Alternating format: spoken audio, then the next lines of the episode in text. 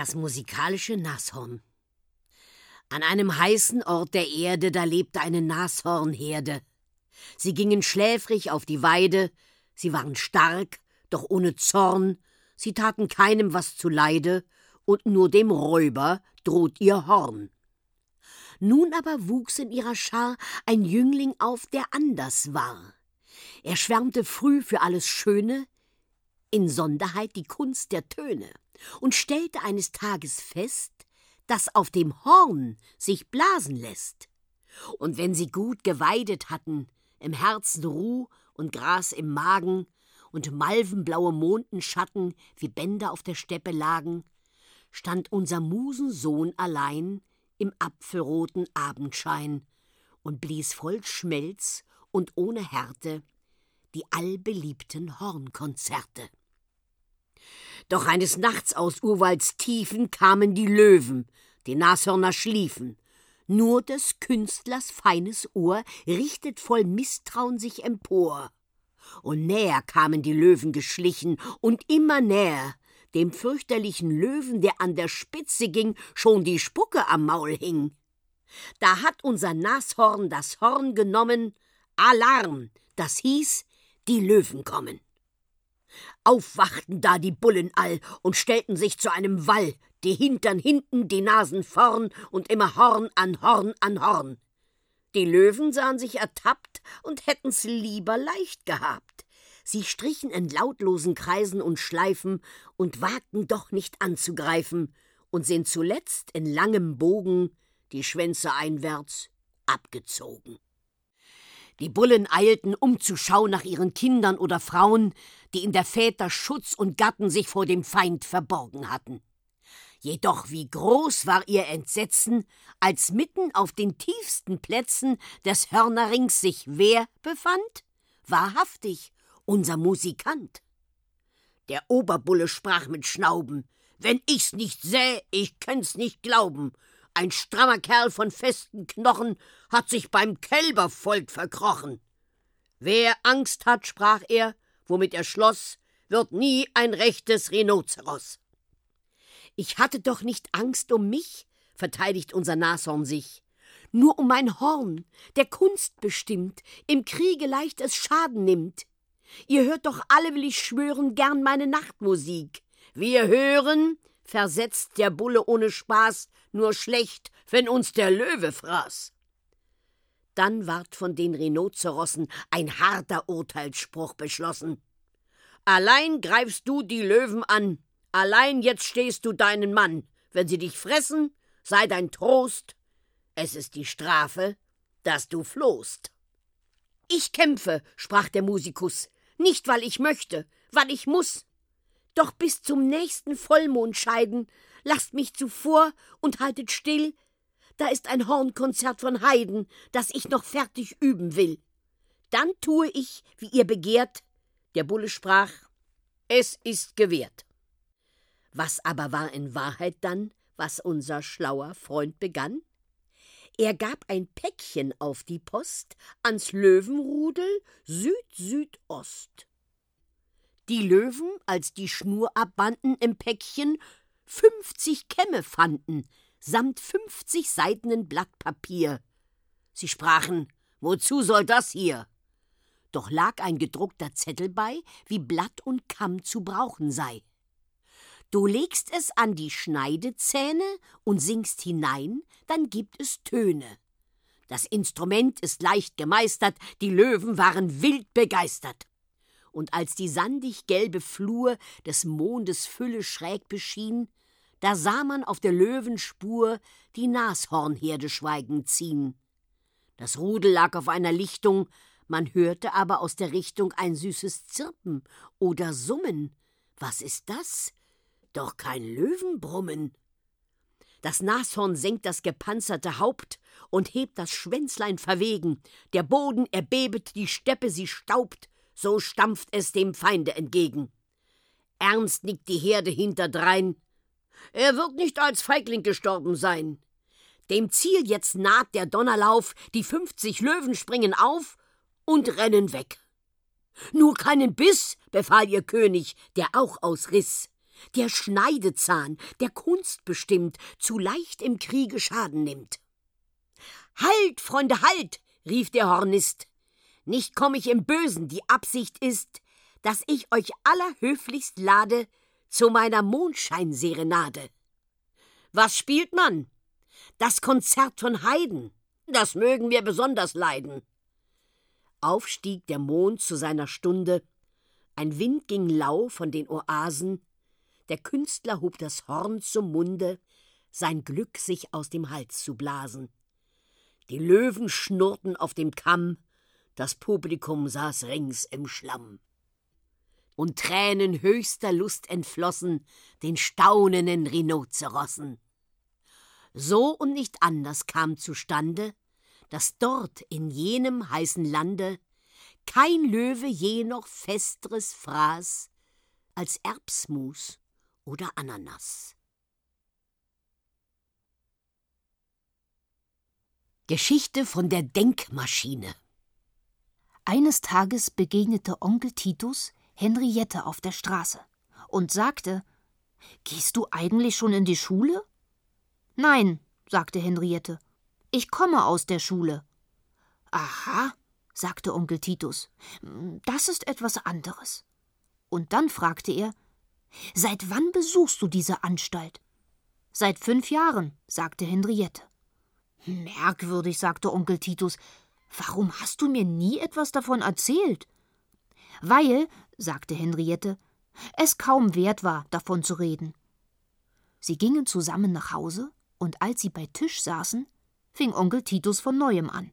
Was machst du denn so in der Schule? fragte er. Henriette sagte Ich denke, ich denke. Warum sagst du zweimal Ich denke? fragte Onkel Titus. Weil ich zweimal denke, sagte Henriette. Einmal hier und einmal in der Schule. Ich hätte auch sagen können, in der Schule denke ich. Denke ich. Ich verstehe genau, sagte Onkel Titus. Du denkst, du denkst, du denkst. Aber dieser Gegenstand beschäftigte ihn noch weiter. Es ist doch zu dumm, sagte er, dass wir Menschen eine so schwierige Arbeit wie das Denken ganz alleine verrichten müssen. Für jede andere schwierige Arbeit gibt es eine Maschine.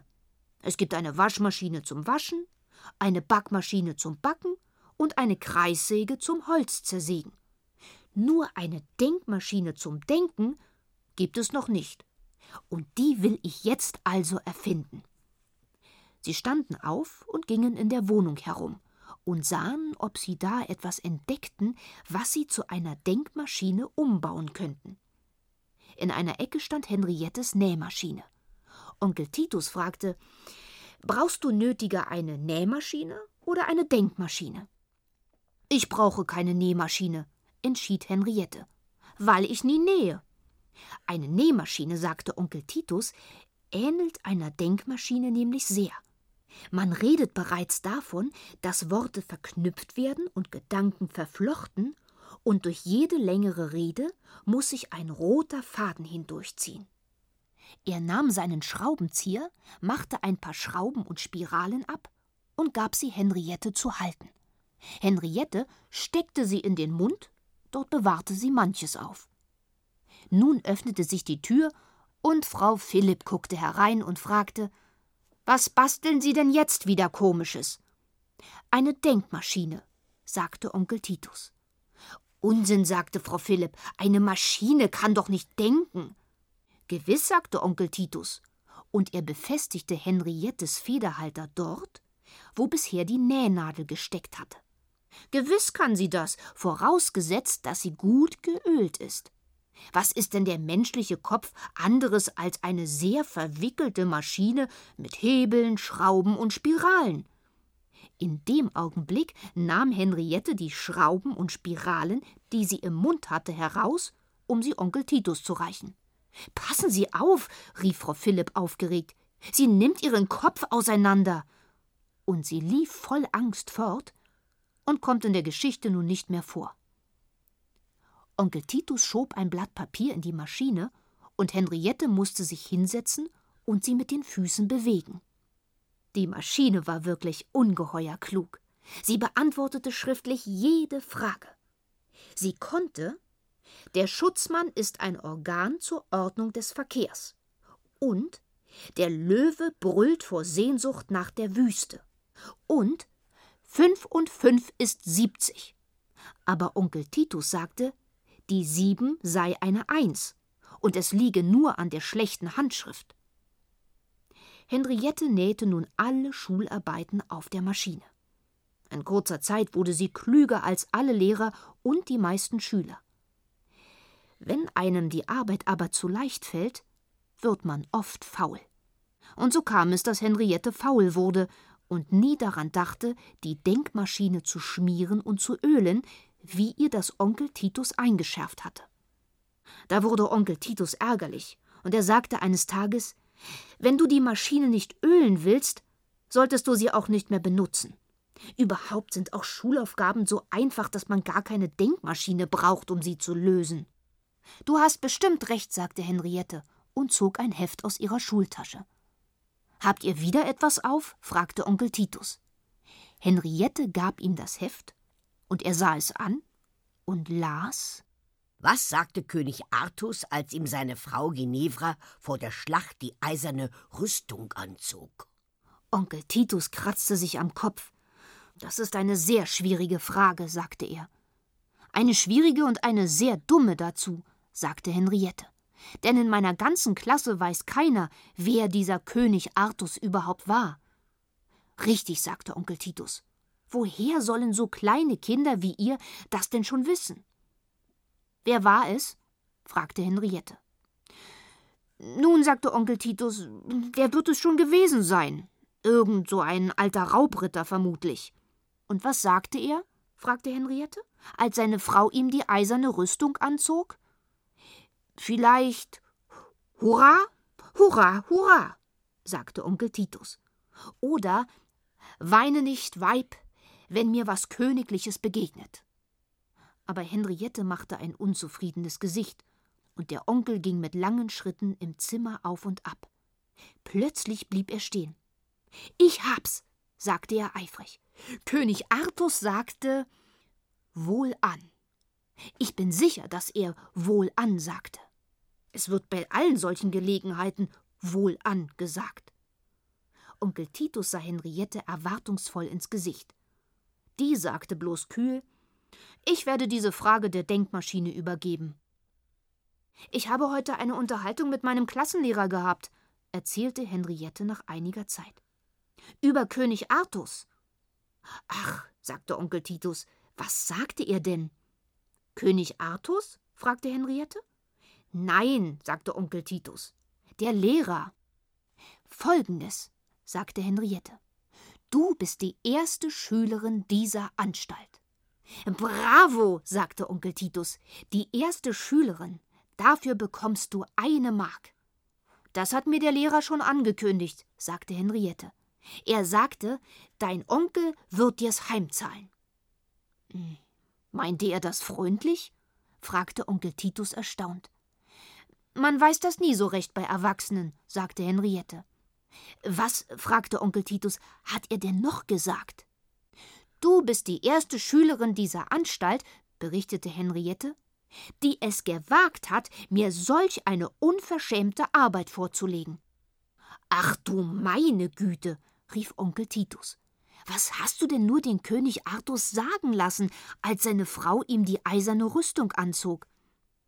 Keine Ahnung, sagte Henriette. Wieso keine Ahnung? fragte Onkel Titus. Ja, sagte Henriette, die Maschine hat es doch gemacht. Da sahen sie beide nach, was die Maschine geschrieben hatte. Da hatte die Maschine geschrieben: Das nächste Mal öl mich besser, dummes Weibsstück. Geschichte vom Gauri Sankar Onkel Titus brauchte eine neue Erfinderküche. Er schrieb an die Baufirma Pampelmaus einen Brief und die Firma schickte ihm ein Lastauto voller Pflastersteine als Baustoff. Die Pflastersteine wurden abgeladen und am Straßenrand aufgestellt. Es gab einen ganzen Berg. Ist es nicht ein schöner Berg? fragte Henriette, als die Arbeiter abgefahren waren. Ja, sagte Onkel Titus, es ist ein ausgezeichneter Berg. Wir wollen ihn Gaurisanka nennen.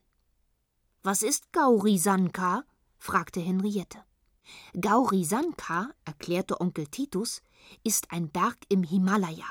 Er ist über 7000 Meter hoch und mit ewigem Schnee bedeckt.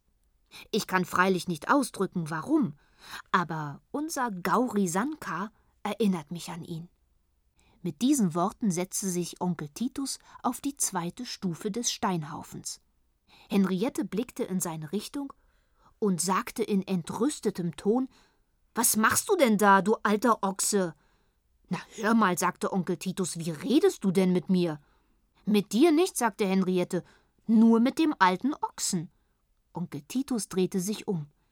Da stand ein hässlicher schwarzer Ochse auf der Spitze des Gauri Sanka und schaute sie stumpfsinnig an. Plötzlich erhob er den Schwanz und eine Wolke von Wohlgeruch strömte in die Luft. Es ist ein Moschusochse, sagte der kenntnisreiche Onkel. Ich schlage vor, dass wir morgen den Gauri Sanka besteigen und alles näher ansehen. Also kamen sie am nächsten Tag in festen Lodenanzügen mit Seil und Pickel aus dem Haus und kletterten auf den Steinen herum. Wir sind jetzt Bergsteiger, sagte Onkel Titus. Wenn wir den Gipfel erreichen, sind wir berühmt. Was gibt es denn auf dem Gipfel? fragte Henriette. Nichts, sagte Onkel Titus. Es geht nur eben nicht mehr höher hinauf. Ah, sagte Henriette, ich dachte sicher, es sei etwas Interessantes oben. Sie setzte sich hin und sah sehr erschöpft aus. Hast du denn keine Ehre? fragte Onkel Titus. Nein, sagte Henriette, sondern Hunger. In dem Augenblick schien sie etwas zu entdecken. Sie sprang auf und kletterte behende ein ganzes Stück nach oben. Onkel Titus kam kaum nach. Sie gelangten zu einem Ort, wo zwei Männer vor einem kleinen Feuer saßen. Die Männer trugen spitze Pelzhauben und Schnabelschuhe. Über dem Feuer hing ein Spieß mit einem großen Stück Fleisch daran. Es sind Tibetaner, flüsterte Onkel Titus Henriette zu. Und zwar höchstwahrscheinlich Pilger. Die Tibetaner grinsten recht albern, stießen sich mit den Zeigefingern gegen die Stirnen und nickten mit den Köpfen. Nicht wahr? sagte Onkel Titus zu den Tibetanern. Sie sind doch Pilger. Die Tibetaner grinsten albern und sagten Humbel, Humbel, Happ, Happ. Aha, sagte Onkel Titus. Dann stellte er ihnen eine zweite Frage. Wie finden Sie das Wetter heute Morgen? Die Tibetaner sagten Humbel, Humbel, Happ, Happ. Jetzt fiel Henriette etwas ein, und sie fragte Wissen Sie zufällig, wo der Moschusochse hingeraten ist? Die Tibetaner grinsten unbeschreiblich. Sie drehten ein bisschen ihren Spieß herum und sagten Happ, happ, happ, happ, happ, happ. Natürlich, sagte Onkel Titus, Sie können ja kein Deutsch. Ich finde Sie überhaupt äußerst läppisch, sagte Henriette. Ich glaube, Sie haben sich seit Ihrer Konfirmation nicht den Hals gewaschen. Und sie sah die Tibetaner an und rief frech Ihr Schmutzfinken. Die Tibetaner stießen sich mit den Zeigefingern gegen die Stirnen und nickten mit den Köpfen. Währenddessen kam Frau Philipp auf der Straße vorbei. Sie war einholen gewesen. Als sie die Tibetaner auf dem Gauri Sankar sah, fragte sie: Was machen Sie denn hier? Die Tibetaner sagten: Humbel, Humbel, Happ, Happ. Wie? rief Frau Philipp. Können Sie denn kein ordentliches Deutsch? Kein Wort, liebe Frau, kein Wort, sagten die Tibetaner. Diese Sprache kommt bei uns überhaupt nicht vor. Ach, sagte Frau Philipp, manche Leute leben direkt hinter dem Mond. Onkel Titus und Henriette kamen herunter und gingen mit Frau Philipp in den Garten. Im Garten entdeckten sie eine ungeheure Kugel aus grünem Gold, die größer als das Haus fast auf dem Rasen lag. Meine Güte, rief Frau Philipp, was ist das? Ohne Zweifel der Mond, sagte Onkel Titus. Aber, fragte Frau Philipp, wie kommt er in meinen Garten?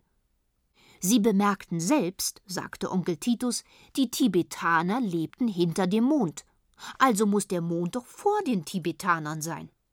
Sie gingen ins Haus, und es war merkwürdig zu beobachten, wie der Mond sich leise mit ihnen drehte, so dass er ihnen immer dieselbe Seite zukehrte. Ich wette, sagte Henriette, er sieht von hinten genauso aus wie von vorn, und es ist die reine Geheimniskrämerei. Können Sie diesen Mond nicht wegbringen? fragte Frau Philipp. Er stört mich entsetzlich. Warten Sie doch bis zum Abend, riet Onkel Titus. Dann wird er schon von alleine aufgehen.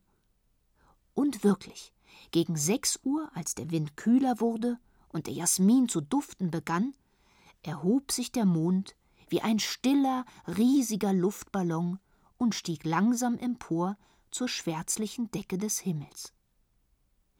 Aber in der Nacht erwachte Henriette von einem Heulen und Brausen, das vor den Fenstern umging.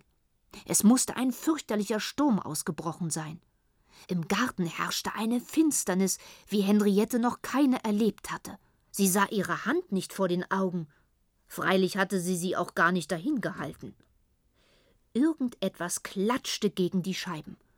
Und als Henriette die Nachttischlampe angezündet hatte, sah sie, dass es Schnee war. Und immer neue Schneemassen trug der Wind vom Gipfel des Gauri Sanka herüber, sie fegten über das Dach wie ein schrecklicher Besen, und die Dachschindeln und das Quecksilber des Thermometers fielen tief herunter. Endlich kamen Frau Philipp und Onkel Titus zu Henriette herein. Sie waren beide in dicken Pelzen verborgen. Ein Schneesturm im Sommer, sagte Frau Philipp. Was ist das nur? Das ist eine merkwürdige Frage, sagte Onkel Titus, in der Sie die Antwort vorher selbst geben. Wenn Sie bloß gefragt hätten, was ist das nur? Dann hätte ich Ihnen geantwortet, ein Schneesturm im Sommer. Aber so bringen Sie mich geradezu in Verlegenheit. Dann überlegte er noch eine Weile und fügte hinzu, es ist keine Kleinigkeit, gleich neben dem Gipfel eines siebentausend Meter hohen Berges zu wohnen. Und dann kochten sie eine große Kanne heißen Lindenblütentee mit Zucker. Als am anderen Morgen der Schnee im Garten weggeschmolzen war, war auch der Gaurisanka weg. Die Arbeiter der Firma waren gekommen und hatten Onkel Titus Erfinderküche sehr hübsch aufgemauert. Der ganze Vorfall blieb ohne Folgen. Nur zwei von den Gummikürbissen, die man als Fußbälle benutzen konnte und die Onkel Titus gezüchtet hatte, waren als junge Pflanzen bei dem großen Sturm erfroren.